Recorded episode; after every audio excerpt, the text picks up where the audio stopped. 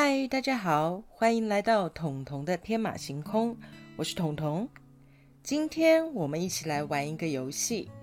既然要玩游戏呢，就要先说好游戏的规则。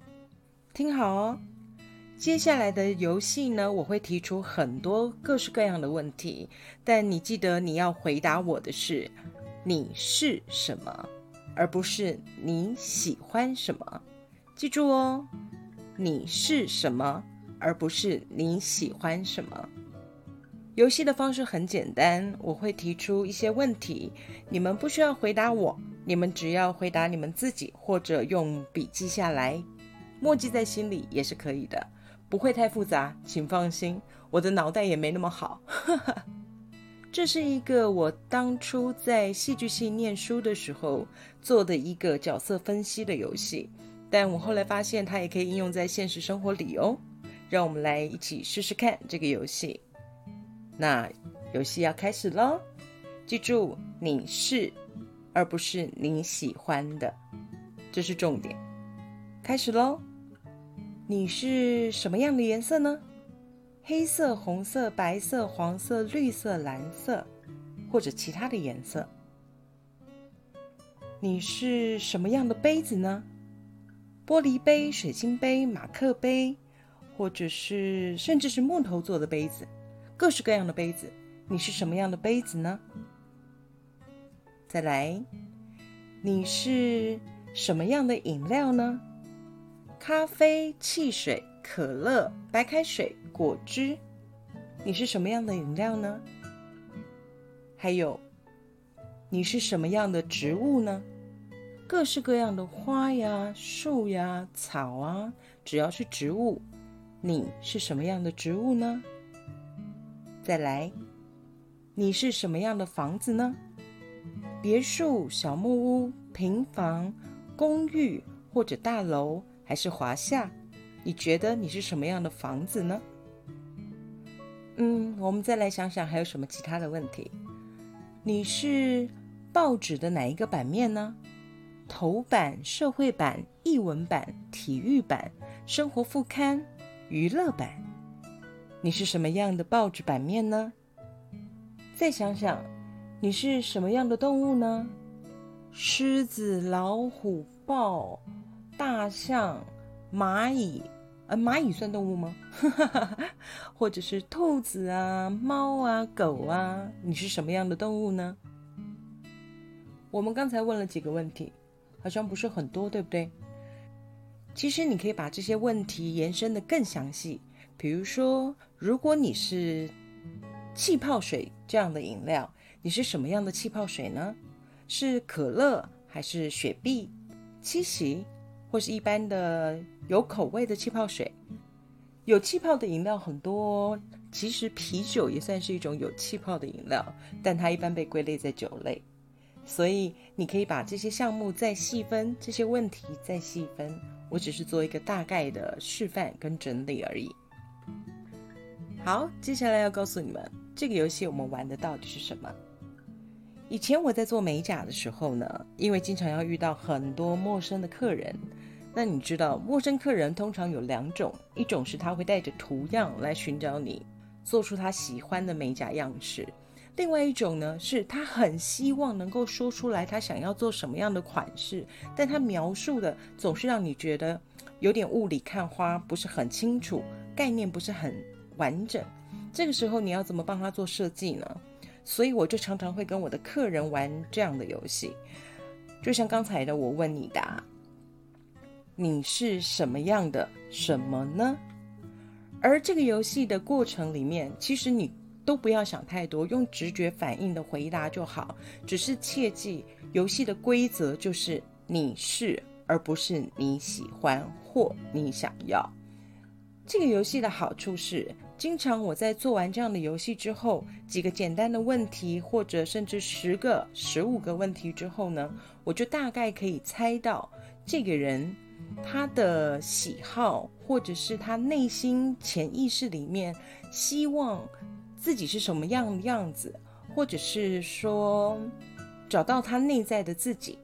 这个时候，你再针对他的喜好做一些样式的修正，甚至。是色彩的修正。这个时候呢，做出来的完成品不能说它就是绝对完美的，但它会比较接近这位客人心里想要的。只有在美甲的时候可以玩这个游戏吗？当然不是啊！我们现在也开始在玩这个游戏，不是吗？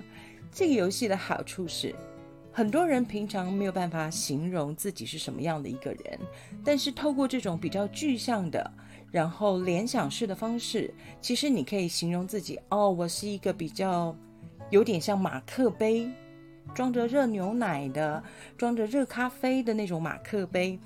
马克杯给人的感觉呢，基本上都是比较厚实稳重的，然后带一点温暖的。比如说，我觉得我是一个小木屋，那小木屋给人的感觉，联想上来就是一个比较安稳的、温馨的、安定的。那至于饮料，我曾经听过有人跟我讲，哦，我是一杯咖啡。我说非常好。那请问你，你这杯咖啡是黑的还是加奶加糖呢？他说，哦，我需要有一点润口的感觉，所以我希望我是加了牛奶的咖啡。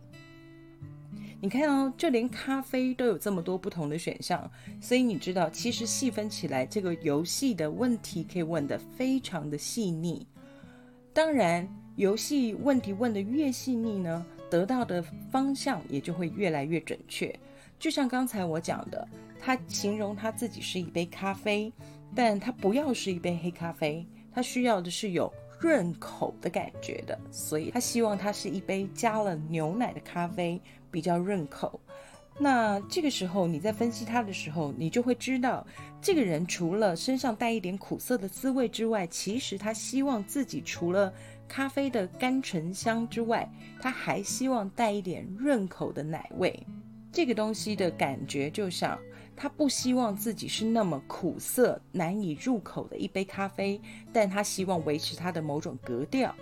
但在维持这些格调的时候呢，他又很在意旁人的感受。就像这样子的联想，当你得到答案之后呢，你可以先出于本能直觉的。去想想这个物件、这个颜色、这个饮料给你的是什么样的感觉？你为什么会做出这个选择呢？为什么是马克杯而不是玻璃杯？为什么不是水晶杯？为什么不是塑胶杯？为什么不是啤酒杯？因为每一个杯子它形容的感觉都不太一样。这个游戏的入门方式就是先找到你对这些东西的感受如何。接着再把这些答案串联起来，做一些取舍或者一些连结，这个需要一点联想的空间，也就是我们平常说的天马行空。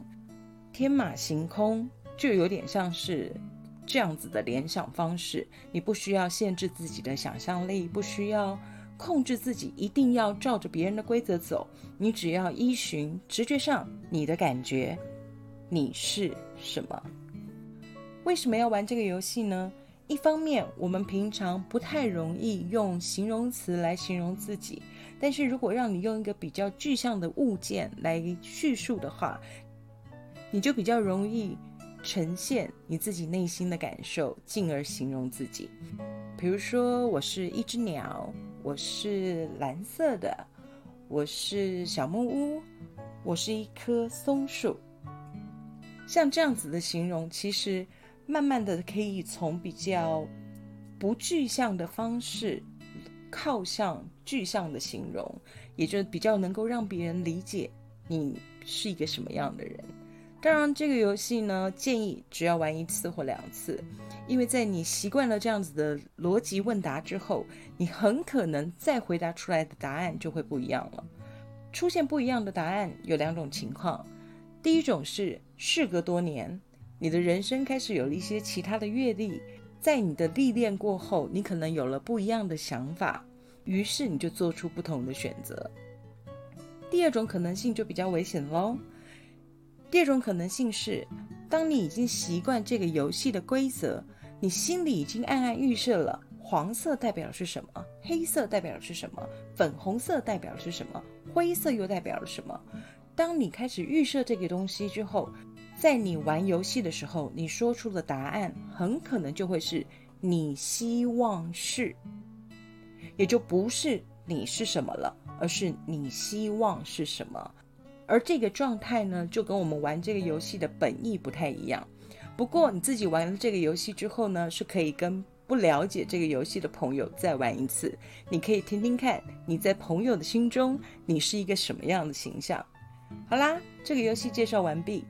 我记得我在做美甲的时候询问过一个客人这个游戏，然后我得到让我惊讶的答案，就是推敲出来以后，我跟他说：“哇，你整个人就是一个粉红色的摇滚呐！”其实这个女孩子看起来呢，不是那么的文静，很活泼，但是也没有那么的跳跃，那么的 rock，你懂我的意思。但是不知道为什么，我们总结后的结果，它是一个粉红色的摇滚，所以我印象非常之深刻。好啦，这个游戏就到这里。那么，彤彤仙姑，自从我玩这个游戏以后，大家都叫我仙姑。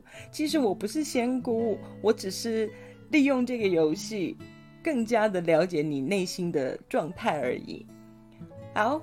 彤彤仙姑，今天在此结束彤彤的天马行空。希望你们大家以后不要叫我仙姑。好，彤彤说，我们下次见喽。